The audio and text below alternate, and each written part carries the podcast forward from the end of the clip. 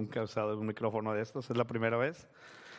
Pero le damos gracias a Dios por esta oportunidad de predicar su palabra, aunque cada uno de nosotros tenemos la oportunidad de predicar su palabra a nuestra familia, a nuestros amigos, en nuestros trabajos, los jóvenes en la escuela. Es un privilegio para cada uno de nosotros haber conocido su palabra. Amén. Y antes de comenzar ah, la prédica, ah, me ha tocado ver en las redes sociales y comentado sobre de muchas personas que dicen que antes de venir a una iglesia o antes de conocer una religión o antes de venir a acercarse a Jesús deberíamos de ser buenas personas. ¿Cuántos lo han visto eso? Pero la verdad, cuando yo veo esto, me doy cuenta que no conocen al verdadero Dios, al Dios de la palabra, al Dios de la Biblia. Nos enseña su palabra que Él no viene por los perfectos, no viene por los justos. Entonces, un amigo de mi, trabajo me decía, yo no me acerco a Dios porque yo soy un bebedor, me bebo una botella de whisky todos los días. Y yo le dije a él, pues tú eres la persona indicada que Dios está buscando para salvar. No necesitas ser perfecto. Los enfermos van al hospital porque necesitan ser curados. En la misma condición que estás tú, muchos se acercan a Dios. Dios no vino por perfectos, sino por pecadores. Amén. Ese es nuestro Dios que nos da salvación. Ahora es importante también saber que cuando llegamos a los caminos de Cristo, conforme vamos caminando con Él, Dios va transformando nuestras vidas y es de esperarse que una persona que se acerca a Dios recibe un cambio y aquella persona que era conflictiva con otras personas comienza a recibir un cambio. Se comienza a ver el fruto del Espíritu Santo en las vidas de cada uno de nosotros. Y si tiene muchos años en el Evangelio y no hay cambio, entonces algo está pasando. Algo no está pasando en la vida de él que hace Dios. No se está dejando guiar, no se ha convertido. Pero Dios siempre está dispuesto a transformar nuestras vidas. Amén. Así es que les invito a que vayamos al libro de Hechos, capítulo 10.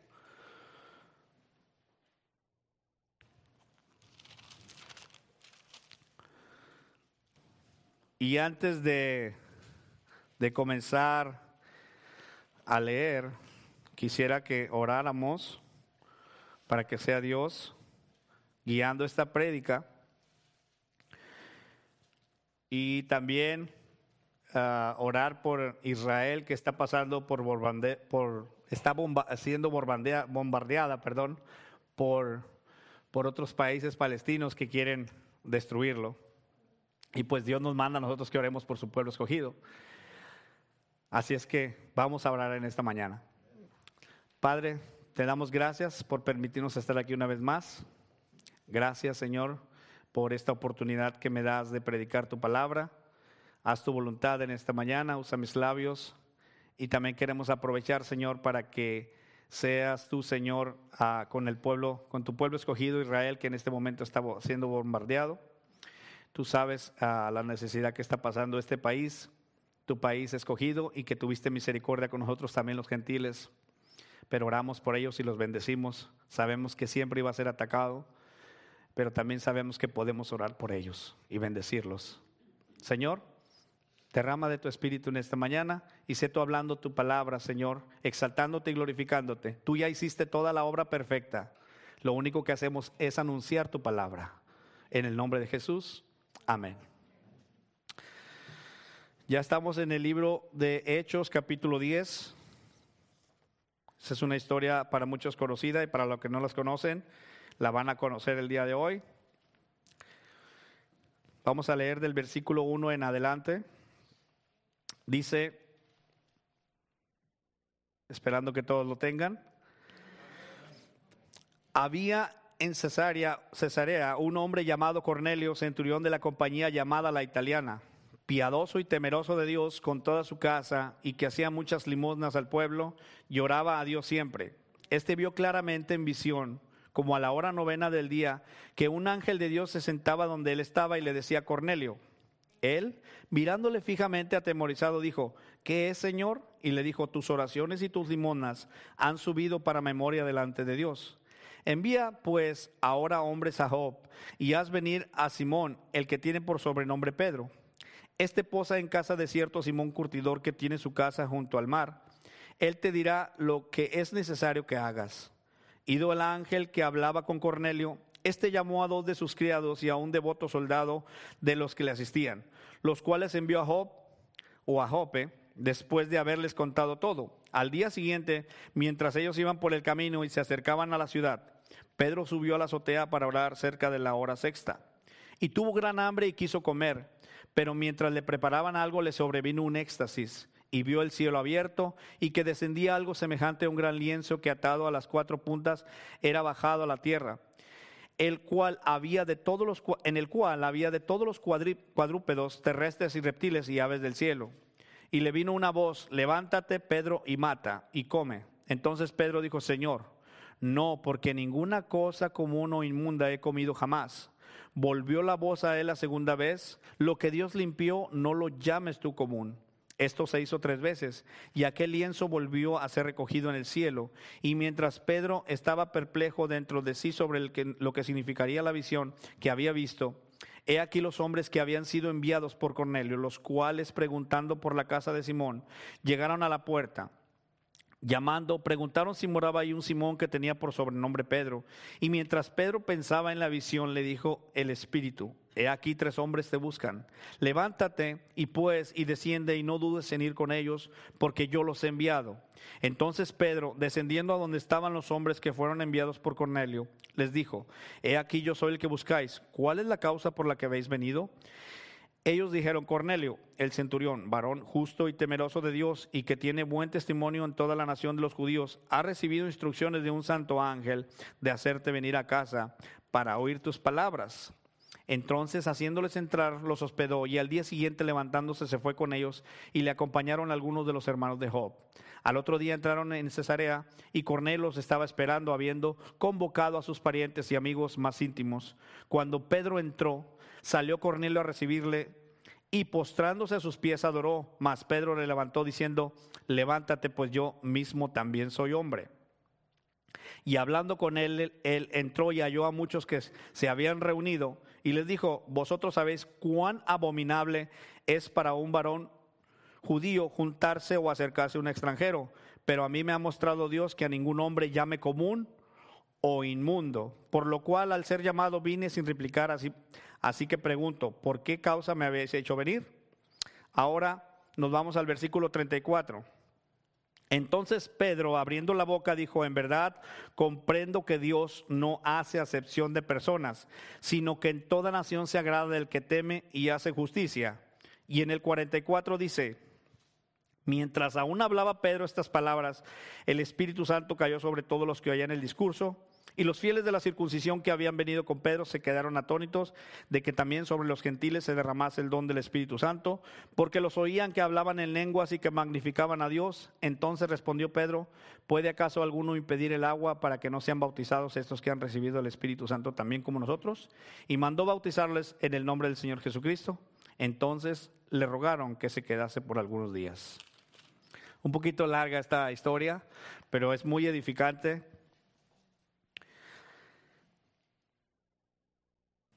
En esta historia vemos a un hombre llamado Cornelio. Este hombre era un centurión de la compañía llamada la italiana. Centurión que significa oficial de 100 soldados del imperio romano. Este hombre tenía a su mando 100 soldados o más. Eso es lo que significa la palabra centurión. Pero vemos que él habitaba en Cesarea, eh, a unos 50 kilómetros de, de Israel. Pero lo que llama la atención es que este hombre no era un judío. Si pudiéramos, nos pudimos dar cuenta cuando estuvimos leyendo, él, Pedro le dice que era inmundo para él estar entre los, entre los gentiles. Entonces, los judíos a los gentiles, se les, les llamaban a los gentiles a las personas que no eran de Israel. Pero llama la atención que Cornelio a pesar de ser un hombre que no nos dice la Biblia exactamente de dónde, había nacido él, pero sí nos dice que era un gentil y el lugar donde él habitaba, que era en Cesarea, estaba repleto y lleno de muchas personas que eran de Roma. Entonces, este hombre había crecido en medio de, dioses paganos que adoraban a Roma y el dios principal de Cesarea, que era el dios de la fertilidad. Y por decir algunos dioses, por ejemplo, en Roma tenían en Roma el dios Júpiter, que era el principal, Plutón del inframundo, Juno de la reina de los dioses, Minerva de la sabiduría. Había cerca de 12 dioses más importantes en Roma, porque había muchos dioses. Pero siendo este hombre un hombre romano que había crecido tal vez con su familia viendo diferentes religiones, diferentes dioses, diferentes uh, costumbres, decide creer en el Dios de Israel. Tal vez tú y yo, a muchos de nosotros crecieron en cuna cristiana, pero a muchos otros nos tocó crecer en una religión donde se adoraban imágenes, donde se le oraban a diferentes dioses, aunque ellos les ponen nombres de la Biblia. Pero Dios tuvo misericordia de nosotros y venimos a Él. Nos reveló su palabra a través de su Espíritu Santo. Y es lo que estaba pasando con Cornelio en esta ocasión. Cornelio decidió adorar al rey de Israel y no tenía mucho conocimiento, y ahorita lo vamos a ver por qué.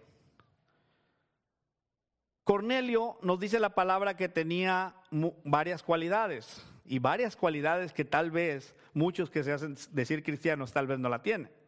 Dice que, que era un hombre piadoso, temeroso de Dios y que hacía muchas limonas al pueblo y oraba a Dios siempre, como lo habíamos leído hace un momento.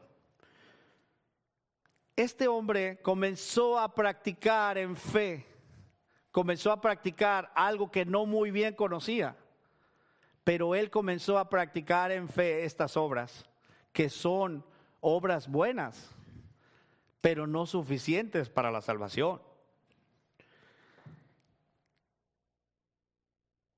Este hombre nos dice el verso 3 que como a la hora novena vio una visión en nuestro versículo 3, este vio claramente en una visión como a la hora novena del día que un ángel de Dios entraba donde él estaba y le decía a Cornelio, la hora novena para los judíos, la primera hora comenzaba cuando salía el sol, para ellos era como las 6 de la mañana, para nosotros es como las 7 de la mañana, si se han fijado que aclarece a las 7 de la mañana, entonces, para nosotros la hora novena sería como a las 4 de la tarde, para ellos sería como a las 3 de la tarde. Entonces, como a las 3 de la tarde, PM, tuvo esta, esta visión. Dice, él mirándole fijamente y atemorizado, dijo, ¿qué es, Señor? Él le dijo, tus oraciones y tus limonas han subido para qué? Para memoria de Dios. Es decir, no han subido para salvación, han subido para memoria de Dios. Es decir, Dios sí hace memoria de las buenas obras que hacemos. Y algo que nos debe de llamar la atención a nosotros como cristianos es cómo es que Dios sí hace memoria de lo bueno que podamos hacer en fe para, como para el Señor. Y nuestros pecados los arroja al fondo de la mar y los olvida. Es una lección que nos debe de, que nos debe de dar aprendizaje a nosotros, porque nosotros los seres humanos tendemos a guardar lo malo y a olvidarnos de lo bueno. Le hacemos 100 favores a una persona y fallamos en uno y esa persona nos tiene como que somos lo peor. Eso nos pasa a todos los seres humanos. Nos ayudan en algo, pero en algo no nos ayudan y esa persona no, no es cristiana, pero te hizo 100 favores, pero falló en uno. ¿Cómo es que Dios nos demuestra y nos enseña a nosotros que es muy importante que recordemos lo bueno y que olvidemos los pecados, que olvidemos las faltas también de nuestros hermanos como Él nos olvida nuestros pecados. Ese es un gran ejemplo de cómo Dios. Pero también tenemos que entender que a pesar de que este hombre estaba haciendo estas obras, eran vistas por Dios, no, no quiere decir que todas las personas que hacen buenas obras quiere decir que lo hacen como para Dios. Hay personas que lo hacen para ser vistos por la gente. Y tenemos, tenemos unos ejemplos claros de lo que pasó con algunos de las personas que, que hicieron esto. Por ejemplo, en Lucas 18:10, vamos a ver un ejemplo de oración porque dice que Cornelio oraba. Dice ahora, en Lucas 18:10 y el 11, dos hombres subieron al templo a orar. Uno era fariseo y el otro era publicano. El fariseo puesto en pie oraba consigo mismo de esta manera.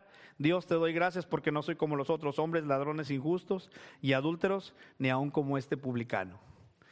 Es decir, Cornelio oraba como para Dios y este hombre que vemos en Lucas 18:10, el fariseo oraba puesto en pie. En pocas palabras, él no oraba para Dios, sino oraba para él. Lo dice la palabra.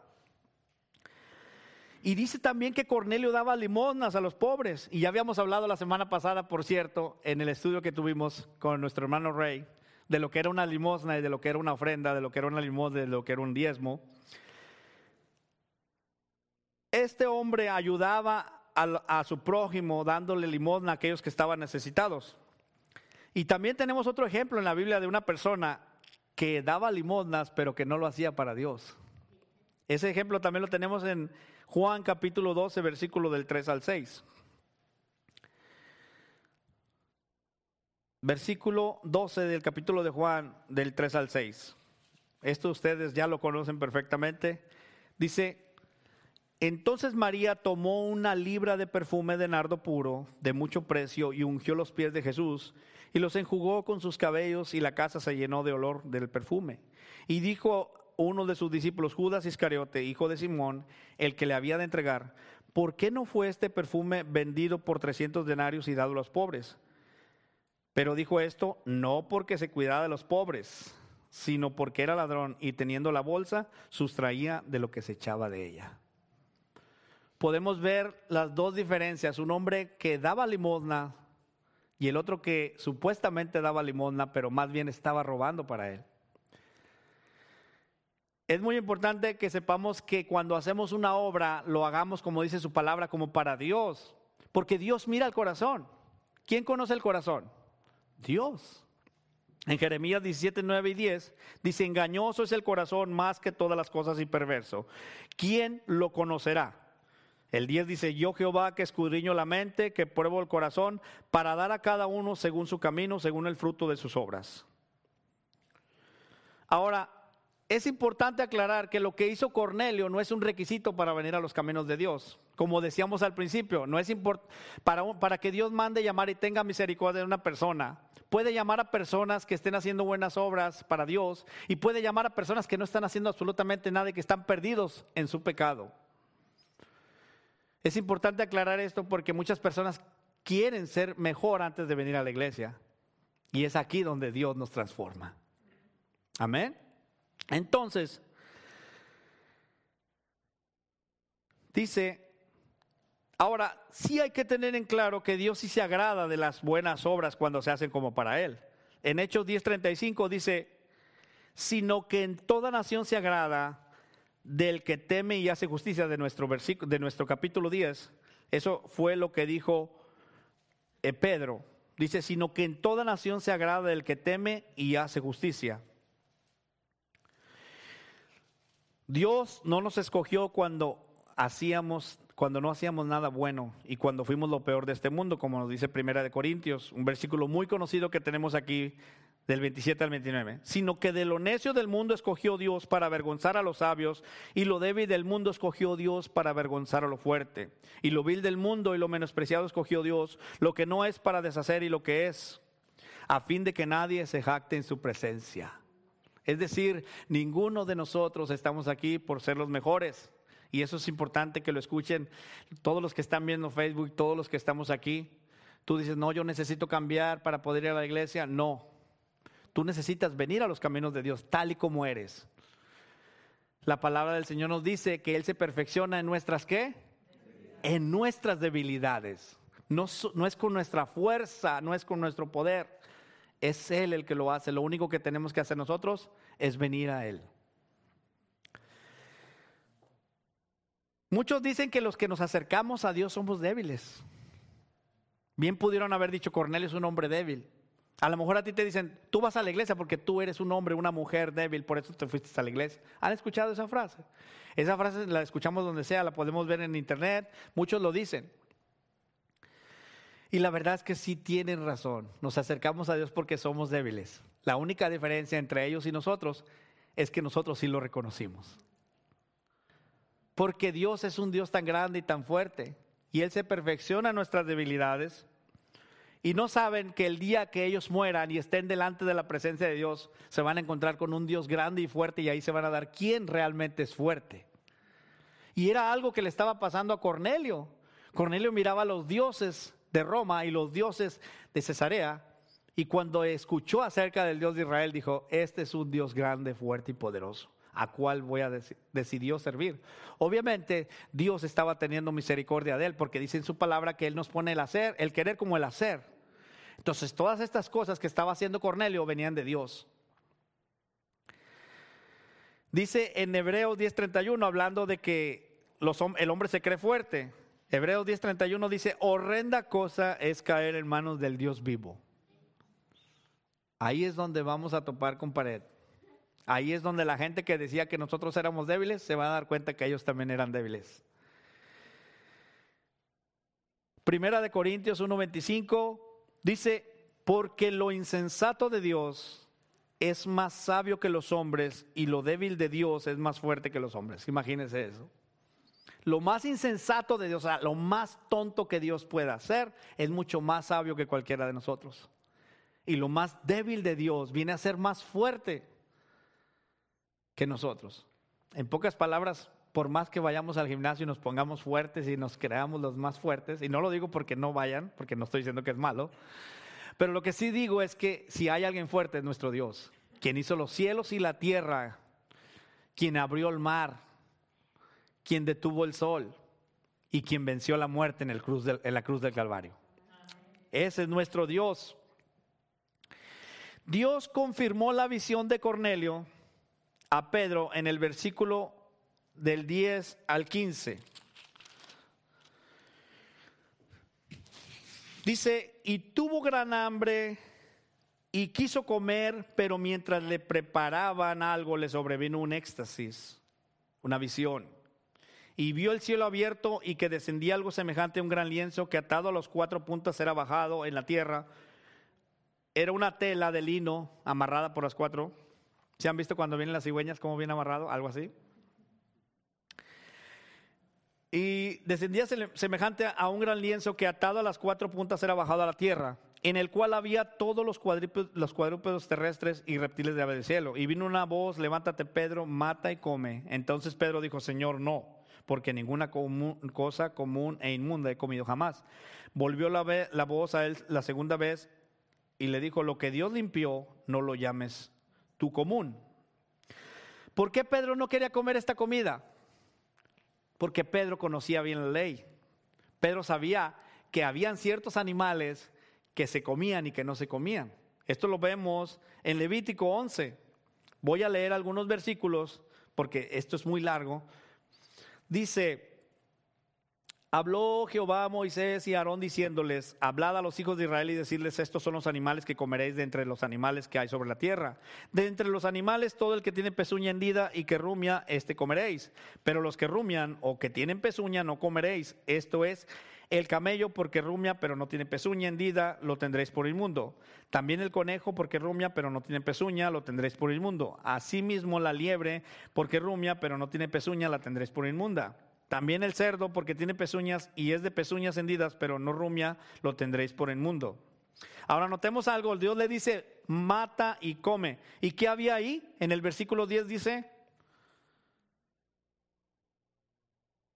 en, perdón, en el versículo 12 dice, en el cual había de todos los cuadrúpedos terrestres y reptiles y aves. Es decir, ahí había de todo y Dios le dice que coma en, la, en el éxtasis, en la visión que tuvo Pedro y él dijo, no, Señor, porque yo no he comido ninguna cosa inmunda. Y Dios dice, mata y come porque lo que Dios le había comentado que lo que Dios había, lo que Dios limpió, que no lo llamara común. Esta era una visión. Y Pedro hasta ese punto no entendía todavía esa visión. Pero en Hechos 10:25 dice, cuando Pedro entró, salió a Cornelio a recibirle y postrándose a sus pies adoró. Mas Pedro le levantó diciendo, levántate, pues yo mismo también soy hombre. Se quiso postrar ante Pedro. Si Pedro no dejó que se le postraran cuando estaba vivo, pues mucho menos cuando está muerto, porque sabía que la gloria es para Dios. Él es el único Dios. Algo muy bueno que aprender. Dice, Pedro le dice que es inmundo para él estar entre gentiles, pues como habíamos dicho antes, él conocía bien la ley de Dios. En el 28 de nuestro, del capítulo 10 de Hechos, le dice, vosotros sabéis cuán abominable es para un varón judío juntarse o acercarse a un extranjero. Por eso decíamos que Cornelio era un extranjero. Pero a mí me ha mostrado Dios que ningún hombre llame como uno inmundo. Ahí entendió la visión Pedro que esos animales, aunque, aunque se escucha mal, inmundos, representaban lo que él estaba pensando acerca de la relación entre los gentiles y ellos los judíos. Pero Dios le estaba diciendo, lo que Dios ha limpiado no lo llames tú inmundo. Es decir, ahí Pedro entendió esa visión y dice, y es que también Pedro conocía lo que dice en Deuteronomio 7:6. Ellos conocían bien la ley. Dice, porque tú eres pueblo santo para Jehová tu Dios. Jehová tu Dios te ha escogido para hacerle un pueblo especial, más que todos los pueblos sobre la tierra. Eh, Pedro no tenía miedo que le hicieran algo los romanos, porque como ustedes saben, los romanos eran perseguidores de los creyentes.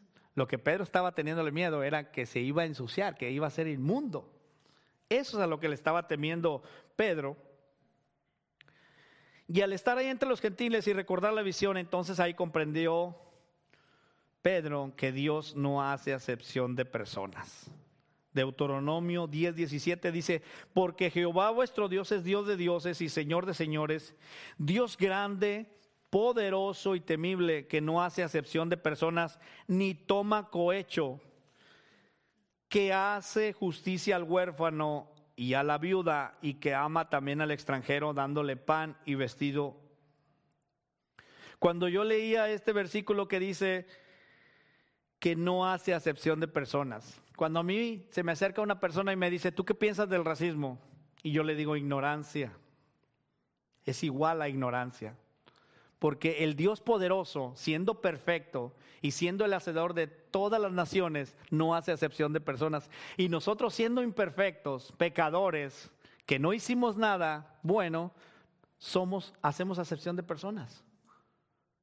Hacemos acepción de personas.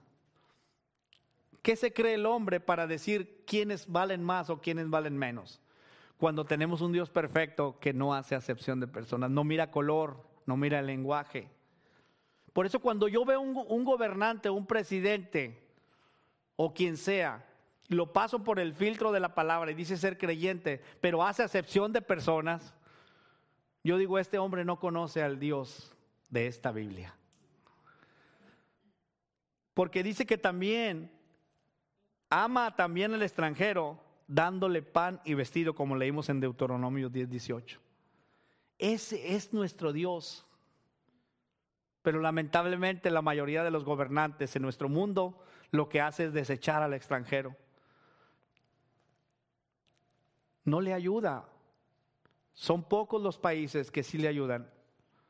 Pero solamente Dios sabe y conoce el corazón de cada uno de ellos. Por eso es importante que nosotros sepamos que Dios no hace excepción de personas ni de color.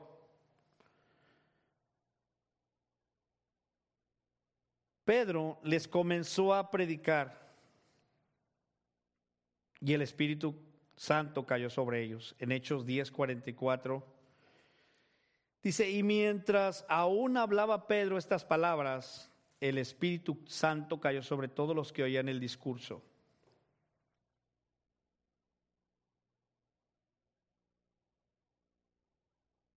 Y los fieles de la circuncisión que habían venido con Pedro se quedaron atónitos de que también sobre los gentiles se derramase el don del Espíritu Santo, porque los oían que hablaban en lenguas y que magnificaban a Dios.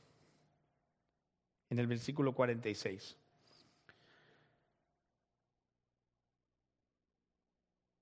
Cayó el Espíritu Santo mientras del versículo 35, el 36, en, en Hechos capítulo 10 podemos ver que, Pedro comienza a predicarles y los versículos que leímos hace un momento hablan acerca de que el Espíritu Santo de Dios cayó sobre ellos y dice que comenzaron a hablar en lenguas.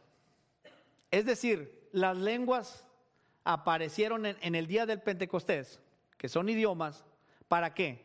Como señala a quiénes? A los incrédulos, nos dice en su palabra. En el libro de Corintios podemos leer esto. Ahora, los judíos se sorprendieron al ver que el Espíritu Santo se había derramado sobre ellos. ¿Por qué Dios tenía que hacer esto? Porque Dios quería hacerle entender a Pedro que Dios había traído también salvación a los gentiles. Y esta señal de hablar en lenguas en esta ocasión era para que ellos comprendieran que Dios estaba dando afirmación de su salvación a los gentiles. Por si había alguna duda, los judíos estaban sorprendidos de esto que había pasado. Dice que los fieles de la circuncisión que habían venido con Pedro se quedaron atónitos. Es decir, ¿cómo? También se derramó el Espíritu Santo sobre ellos, como nos pasó en el día del Pentecostés. Ahora, Dios obra muchas veces estos milagros, estos milagros que vemos que, que pasaron, como lo que pasó con aquel hombre paralítico. ¿Se acuerdan? Lo bajaron a Jesús y Jesús estaba ahí predicando y lo traen al paralítico y le dicen, tus pecados son perdonados, ven paz. Comenzaron a murmurar los fariseos y muchos de los que estaban ahí a pensar y decir, ¿quién es este que se cree que tiene autoridad para perdonar pecados? Entonces Jesús les dijo, ¿qué es más fácil? Que yo le diga, levántate y anda, o tus pecados te son perdonados. Pero para que veáis que el Hijo del Hombre tiene potestad para perdonar pecados, para que veáis, ahí está la clave, para que veáis que el Hijo del Hombre tiene potestad de perdonar pecados, levántate y anda. Y el paralítico se levantó. La pregunta es, ¿cuál fue el milagro más grande que recibió ese hombre paralítico? Obviamente la salvación. La sanidad es un gran milagro. Y muchos de los que, de los que están enfermos o pudiéramos estar enfermos, quisiéramos la sanidad, pero la, el milagro más grande que pudieron haber recibido es la salvación. Es lo que pasó con estos, con estos, con lo que había sido Cornelio, porque Cornelio no estaba solo, dice que mandó llamar, dice en el 24, al otro día entraron a Cesarea y Cornelio los estaba esperando, habiendo convocado a sus parientes y amigos más íntimos. Es decir, Cornelio ya estaba ganando almas para Cristo. Ya estaba predicándoles también a su familia, porque si sus amigos más íntimos y su familia estaban ahí, era porque ellos también habían creído en el Dios de Israel. Ahora, hagamos un, un estaba ahí. ¿Por qué, si, si Cornelio ya estaba haciendo buenas obras, por qué tuvo que ir Pedro a su casa? Porque Cornelio, a pesar de que tenía buenas obras, no conocía muy bien quién era Jesucristo y no sabía que la salvación era por gracia y no por obras. ¿Sí? Las obras de, las obras de nosotros sí son vistas por Dios. Romanos 2, del 6 al 8, dice, el cual pagará a cada uno conforme a sus obras, vida eterna a los que perseverando en en bien hacer, buscan gloria y honra e inmortalidad. Pero ira y enojo a los que, a los que son contenciosos y no obedecen a la verdad, sino que obedecen la injusticia. Pedro también comprendió que no es por la ley que somos salvos. Hasta ese punto Pedro todavía no entendía que la salvación era por gracia y no por la ley. Por eso Dios tuvo que hacer todo esto Muchos dicen que Dios mueve piezas de ajedrez, porque cuando hace un movimiento lo hace para hacer muchas, muchas obras. Si alguno de ustedes ha jugado ajedrez, se va a dar cuenta que cuando mueves una pieza provocas muchas reacciones. Lo mismo hace Dios con nosotros. Cuando Él hace algo, como lo que estuvo haciendo con Cornelio y con Pedro, tenía un gran propósito. Entonces, Pedro comprendió también que no somos salvos comiendo, dejando de comer, sino solo por su gracia. La gracia y la ley, yo en mi forma de ver la comparo así. Esto no lo dice la Biblia, pero yo lo comparo como que hay un río muy fuerte y que te dicen, sabes que esta es la ley, tú tienes que cruzar este río que va, está un poco hondo, tienes que cruzar y si te equivocas en un solo paso que des, vas a, te va a llevar el río y vas a perder. A eso yo comparo la ley. Y la gracia, yo la comparo con un puente. Un puente que ya está hecho para que pases tranquilamente, solo tienes que aceptar ese regalo que se te ha dado. La ley dice que si tú quieres seguir toda la ley y fallas en un punto, la quebraste toda. Y el puente, que es nuestro Señor Jesucristo, Él por gracia ya pagó nuestros pecados. Él ya hizo todo lo que teníamos que hacer. Pero todavía hay gente que todavía en este tiempo quiere agradar a Dios por la ley. O quiere seguir la ley. No nos oponemos. Pero entonces le estás diciendo a Jesucristo que su sacrificio en la cruz del Calvario para ti no es válido. Por eso es importante reconocer su gracia, su misericordia y su amor hacia nosotros. Amén. Hace, estaba leyendo hace unos días acerca de lo que era la ley. Los sacerdotes antes para entrar, eso lo pueden ver en Éxodo, antes para entrar al lugar santísimo tenían que usar unos calzoncillos que iban desde los lomos hasta, la, hasta los tobillos. Imagínense que nosotros quisiéramos seguir la ley aquí. Antes de pasar a todos los que están aquí, nos aseguraríamos que tuvieran unos calzoncillos desde aquí hasta abajo. Si quisiéramos seguir la ley y, otras vestimentas. Pero hoy, gracias al Señor y a través de su sangre, Dios nos mira perfectos por Él. Amén. Aunque no lo somos.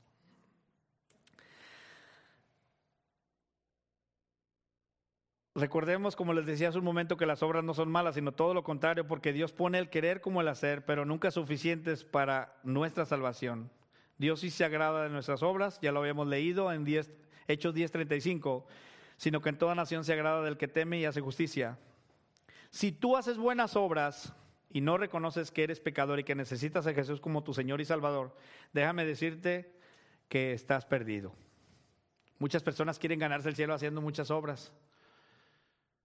Y a los, a los que estamos aquí y a los que están allá atrás, este ejemplo de Cornelio nos viene muy bien reconocer que no es por estas obras, aunque estas obras son por fe en el Dios de Israel.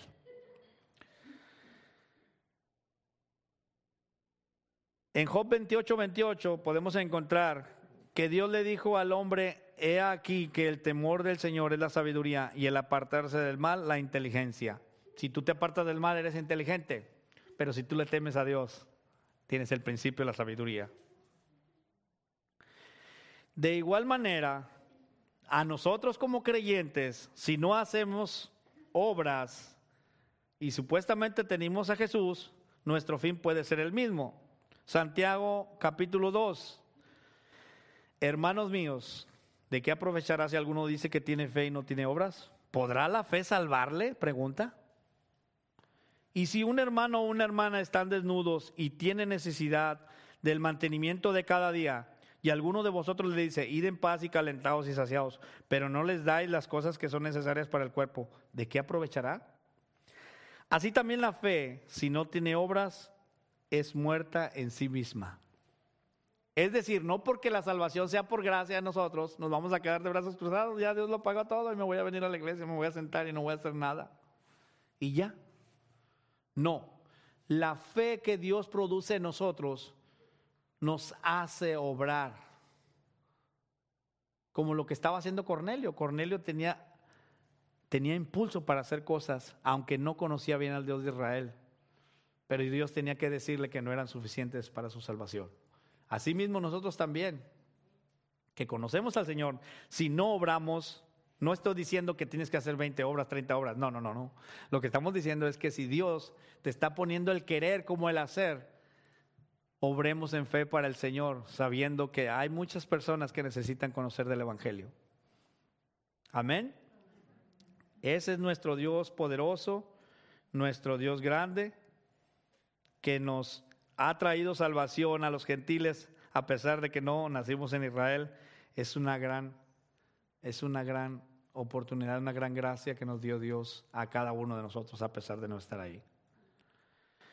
Acepte, acepta a Jesús y recibirle la salvación por su gracia. Las obras serán fruto de la fe en Él. Amén. Bueno, ahora les invito a ponernos de pie para orar y darle gracias al Señor por este mensaje. Gloria a Dios, Cornelio fue el primer, el primer gentil que se convirtió. Él nos representa a nosotros. Así es que vamos a orar en esta mañana y darle gracias a Dios por su palabra, esperando que haya sido edificación para su iglesia y para todos los que nos están viendo detrás de estas cámaras. Y vamos a darle la gloria al Señor. Padre Celestial, te damos gracias por tu palabra, por tu amor y tu misericordia. Te damos gracias porque tú has extendido tu salvación hacia nosotros y a través de este ejemplo bíblico que nos has dado, podemos reconocer que extendiste tu misericordia hasta nosotros. No, no nos merecíamos esta gran salvación, este gran amor, pero tú nos lo diste. A ti te plació hacerlo y te damos gracias por alcanzarnos, Señor. Señor, si hay alguna de las personas que están detrás de esta cámara o en esta iglesia que están haciendo buenas obras, pero que no han aceptado al Señor Jesucristo, habla a sus vidas para que puedan venir y aceptar al Señor Jesucristo a las personas que estamos, que ya hemos creído en ti, Señor, si alguna de nosotros no hemos puesto en práctica nuestra fe, Señor, ayúdanos, Señor, y perdónanos si no hemos obrado conforme a la fe que tú has puesto en nosotros. Queremos servirte, queremos exaltarte y queremos hacer tu voluntad, Señor. A ti te damos la gloria, la honra y toda la alabanza porque tú la mereces. Amén.